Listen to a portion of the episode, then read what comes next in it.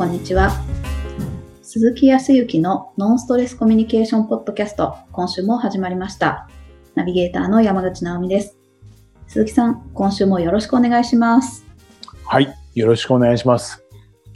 本当に5月も最終週になってきて、まあ5月の最終週っていうかもう本当に週の半ばから6月なんでね、えーっと、きっかりと半年過ぎました。うーん、本当ですね、ぴったり。ぴったりですね。そんな感じですはい。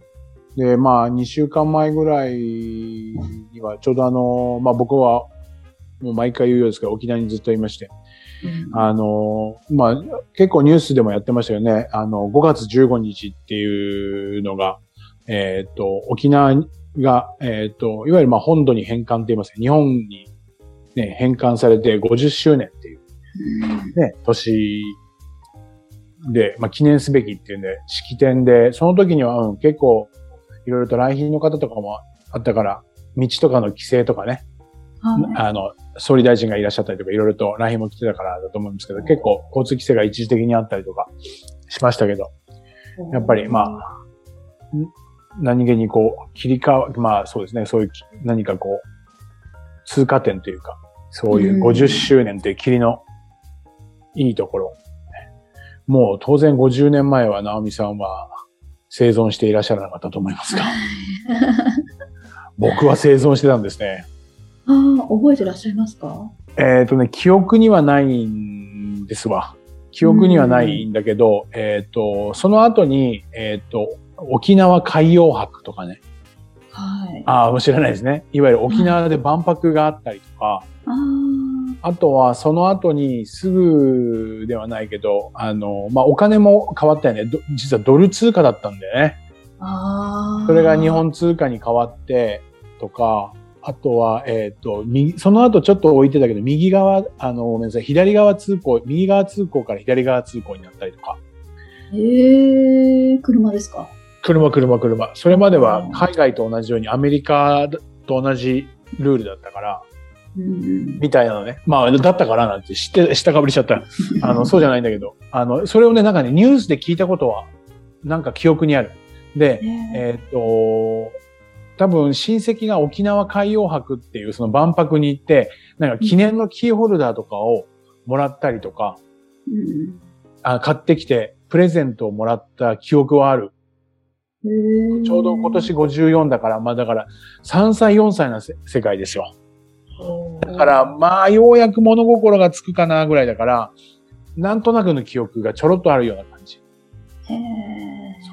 で、その時にその沖縄海洋博っていう万博があったところが、海の万博があったところが、今の美ら海水族館になってるところ。へえ、そうなんですね。そう。だから綺麗でいいところ。ちょっとこう、空港とは真逆のね、名護っていう北側にあるんですけど。そう。そういえばそう。その15日、14、15にかけて、あの、初めて私も美ら海水族館行きましたよ。えー、初めてだったんですね。行きました行きました。まあ、ジンベエザメでかかったですね。ちょっと一回は行った方がいいですよって言われてたけど、うん。なかなかタイミングと、ちょっと、あの、普段活動しているところから距離があるんでね。まあ、行ってしまえば大したことなかったんですけどね。あの、高速道路とか使えばね。うんうん結構、おー行ってなかったので、行ってよかったですね。うんいい節目の時の、おー時にまた来れたなと思ってて。あやっぱりな普段見れないような大きいものを見見て、いやーすごいなーとか、あー楽しいなーって、はい。また違ったところでの楽しさとかを感じたりとかしましたね。へえ。いいですよね。いや、よかったです、よかったで。す。まあまあ、あの、一応大人なんでね、なんかはしゃいでベターって、あの、水槽には顔をつけることはできませんでしたけど、はい、結構、。あの、楽しみましたよ。で、あの、あそこはえジンベエザメとかマンタとかね、大きいうん水槽に大きい、あの、本当に魚が入ってるから、あすごくあの、いい感情が湧き出てきました。へえ。そうそうそう。まあそんなことしてますね。そう、まあそんな中であの一応ね、一応というか仕事もしてまして、はい。うんうんあのー最近は週末、えーと週末その翌日ぐらいには日曜日に前日にこう入って、えっ、と、当日、だいたい月曜日か金曜日なんですけど、えっ、と、営業とかコミュニケーションのおお仕事を少しずつ、こう、ちょっと、お今はね、鹿児島の方に伺わせていただいて、えっ、と、まあ、えー車関係ですね。車関係の販売会社さん。のうん。えー営業の方のスキルとか、はい。ということで、まあ、えー僕が、あの、伝授させていただいた質問型営業というものを使いながら、より、その、お客様のお役に立てていって、まあ当然会社とすれば数字が上がってね、うん。その数字っていうのが、要は、いかにお客さんに貢献したかっていう数値になるわけで、いわゆるまはい。あ数字を伸ばそうという形で営業のスキルっていうことで言ってたりとかするんですけど、おー、忙しいですね。まあまあまあ、うん、忙しいというよりかは楽しんでやってるんで、まあ忙しいと、まあでも結構行ったところで忙しいですねって言われると、いや、忙しいっていうよりかまあ暇ではないような気がしますけど、忙しいというよりかは、まあ、あの、充実している感じはありますねっていうのがいつもの答えかな。うん。えー、素敵。いやいや、いい感じでさせていただいてますが、まあその中で、やっぱりこう、最近営業、今まではどここに来てずっとあの動けなくてね、コロナで、なかなか営業っていうものができなかったものが、いわゆるちょっとリリアルな営業にも戻ってきてるんでね、はい。人がはい行動、行動し始めているから、そうするとやっぱり人っていうのを動き始めると、良かれ悪かれ結果が出てくるんでね。それに対してやっぱり、ああ、もっと売り上げ上げたいなって思ったり、感じたり思ったりとか、した中でどうしようかっていうんで、まあ、僕らみたいな人間に依頼をしてくるっていうところがあったりとかするんだけど。で、まあ、あの、沖縄の方でもいろいろとそういうコミュニケーションの勉強会っていうところも、もう日々、だいたい2週に1回ずつ、何組かに分かれて、いろんな会社さんのおたんうーんと営業の方とか、時には経営者の方が混じってやってるんですけどね。うんまあ、その中で一つ今回あったのは、すっごくね、この質問型の営業、質問型のコミュニケーションっていうのをね、まあ、まあ、ご本人は許してくれるだろうから、あえて言いますけど、もうね、えーっと、バカがつくぐらいに真面目な人。すごく真面目でね、えー簡単に言ったら、うん、そうだな、えーっと、練習をね、えーっと、口に出して、100回言ってくださいって言ったら、本当に誰よりも早く100回やってきましたっていうぐらい、ものすごく真面目で素直な方なの。はい。うん。で、時に自分が、あ、これ間違ってたなと思うと、すぐに、こう、改善したりとか、常にか、変えるとかって、すごく素直で真面目な方なんですよ。はい、で、営業、あの、いろいろ健康に関わる器具の販売をされていらっしゃる方なんだけど、で、本当に、えーっと、全国展開している会社さんの沖縄の方なんですけど、全国でも有数な成績を残したことも、はい、あったりとか、すごく優秀な方。うん、それもありがたいことに、僕とか、まあ、青木先生がお話をしている質問型営業っていうものを学んで、それで僕はこういう形、こういうことを実現できましたっていうことで非常に感謝していただいてるし、僕自身もそれを聞いて嬉しいなっていうふうに思うんですけど、まあ、その方が定期的に勉強会やってるんですけど、ちょっとね、ここに来てね、えっ、と、ちょっと数字がね、追いつかなくなってきたんですよ。あそう、もう全国でもトップクラスって言った人がどちらかというと、ちょっとき、ちょっとき自分自身の思いとすれば急降下ね。うんちょっとなんで今まで逆に売れてたんだろうって思っちゃうぐらい落ち込んでいたりとかするような状況が、ここ2、3ヶ月続いてたのかな。はい。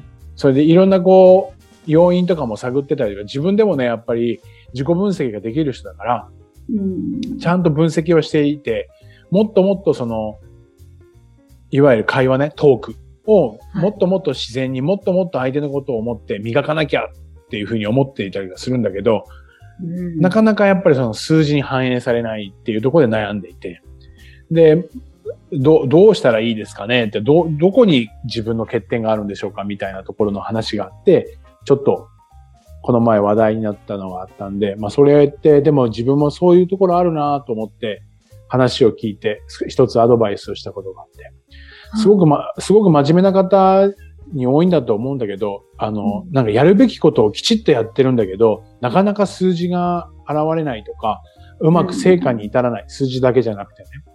っていう時って、大体何かというと、うんとまあ、結構ね、男性の方にも多いような気もする。まあでも女性もいるか。うん、いるな。ちゃんとやるべきことやってるんだけどうまくいかないっていう時って、何が邪魔してるかって言ったら、まあ、要因はね、本当の要因は多分たまたまそういうお客さんが来なかったとか、うん。うん、たまたま状況が少し変わったっていうこともあって、はい、でもその分析すらもね、その人できてる。客層がここに来てコロナがあの収束してきて、お客さんの層が、まあ、観光地でもあって、若くなったっていうことも自己分析できてるのね。いわゆる状況分析もできてる。だけど、なんでなんですかねとは言いながら自分はこだわって、もう少しアッパー層の方に、えっ、ー、と、まあ、アプローチをしてやってるんだけどって言って、うん、いいんだよなと思ったんです。うんうんうん、はい。で、いろいろ話を聞いてたときに、ちょっとね、表情が暗かった時に気づいたんですよ。少し僕がね。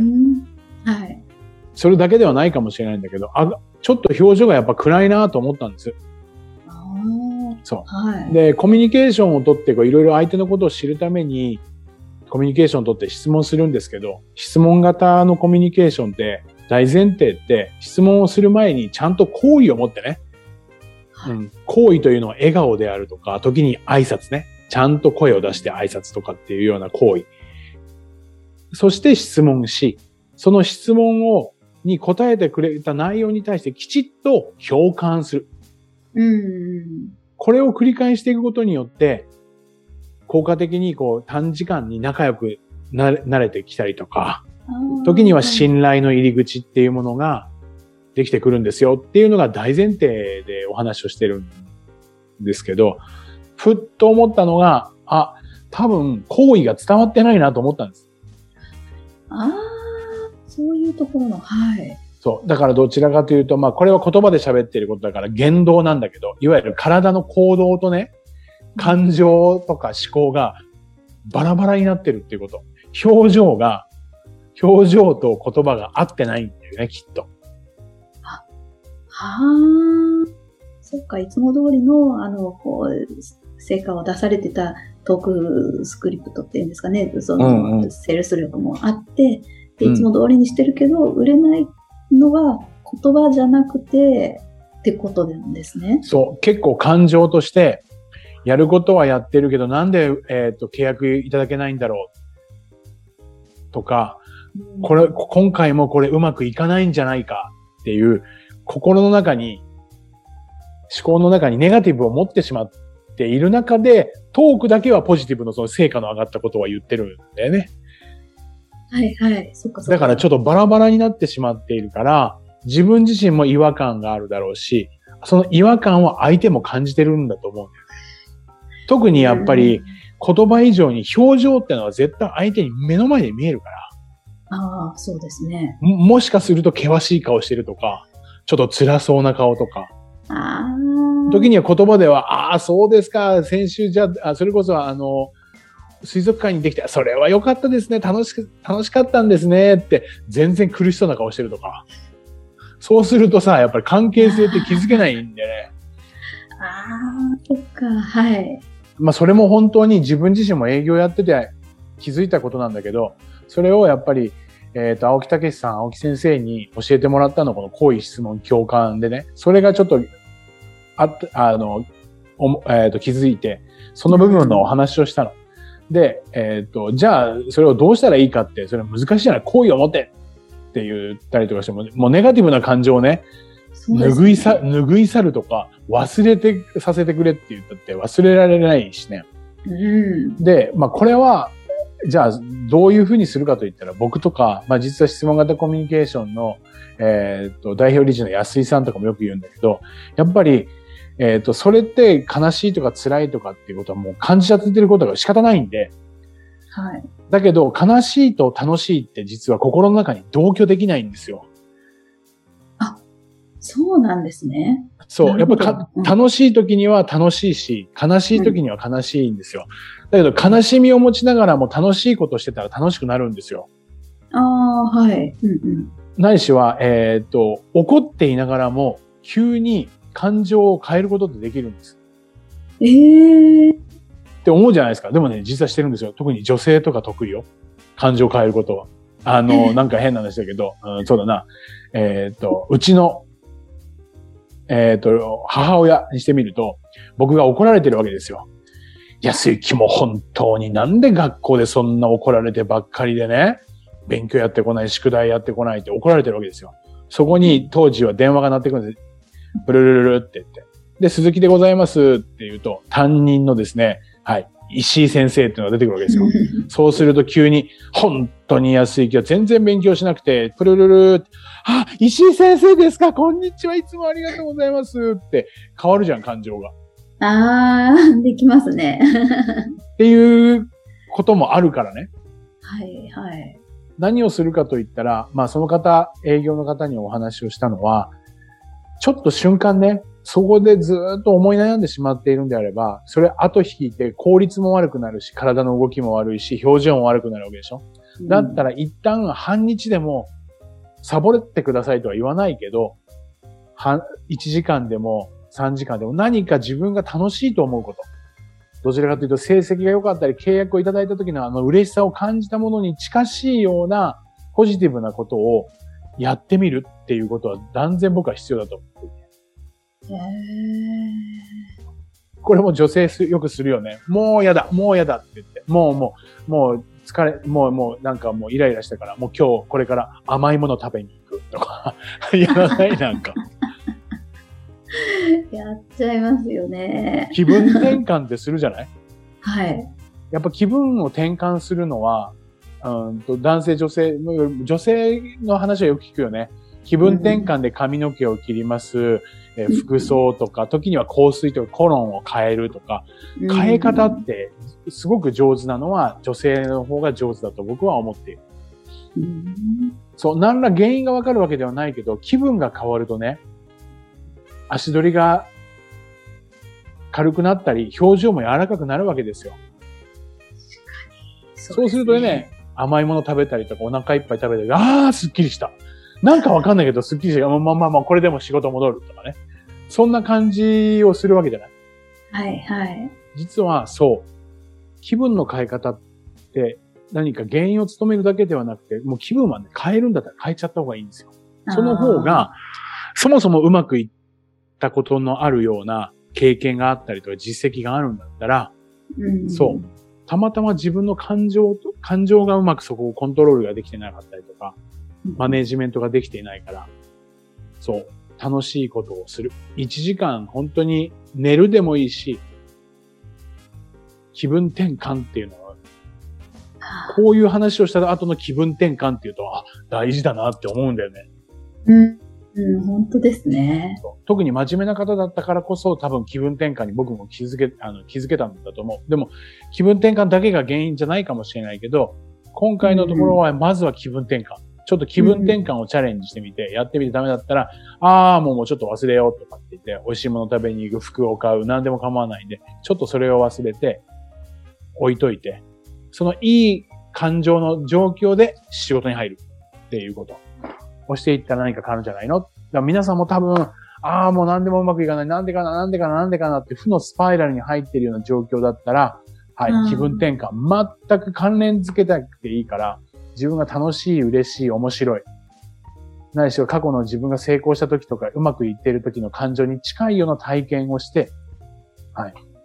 チュラ海水族館でジンベエザメを見るわけですよ。ああ、すごいなと。いやー、感動だなと思った時のそのワクワク感とか嬉しいっていう状況で仕事に入るっていう。そうすると変わってくるというふうに思いました。はい。ぜひ参考にして皆さんもちょっとそういうふうに思っていることがあれば、はい。やっていただいたらいいと思いますよ。ナオミさんもでもそういうふうにするときない？そうですね。なんか、確かになんか、こまめに休憩をしたりとかしちゃいますね、どうしても。うん。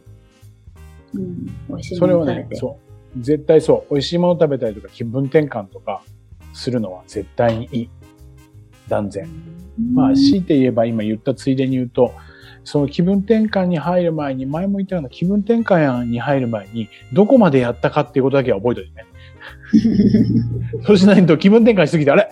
どこから、どこやってたっけ？とかって、そっち忘れちゃうと、気分を転換するだけであって、仕事は転換しないからさ。そう。どこで終わったとか、ここから始めるっていうことを自分でコミットするなり、ちゃんとメモする中で気分転換に入らないとね。そうだね。なんか偉そうに言ってるけど、自分自身がよくややるって忘れるのよ。気分転換と思ったけど、俺、何やってたんだっけって、やってることすらも忘れちゃう。そこまで気分転換できたらもういいですよね。そうそう、逆にそこまでできたら、もうね、本当にガラッとね、変わったりとかするよ。間違いない。うんぜひお試しあれ。いや、まあ試してる人もいると思うけどね。はい。ありがとうございます。はい、ありがとうございます。それでは最後にお知らせです。ノンストレスコミュニケーションポッドキャストでは皆様からのご質問をお待ちしております。コミュニケーションでのお悩み相談や、こんな時どうするのなんていうご質問を鈴木さんにお答えいただきますので、皆様どしどしご質問ください。ポッドキャストの詳細をご覧いただきますと質問フォームが出てきますので、そちらからご質問、ご感想をいただければと思います。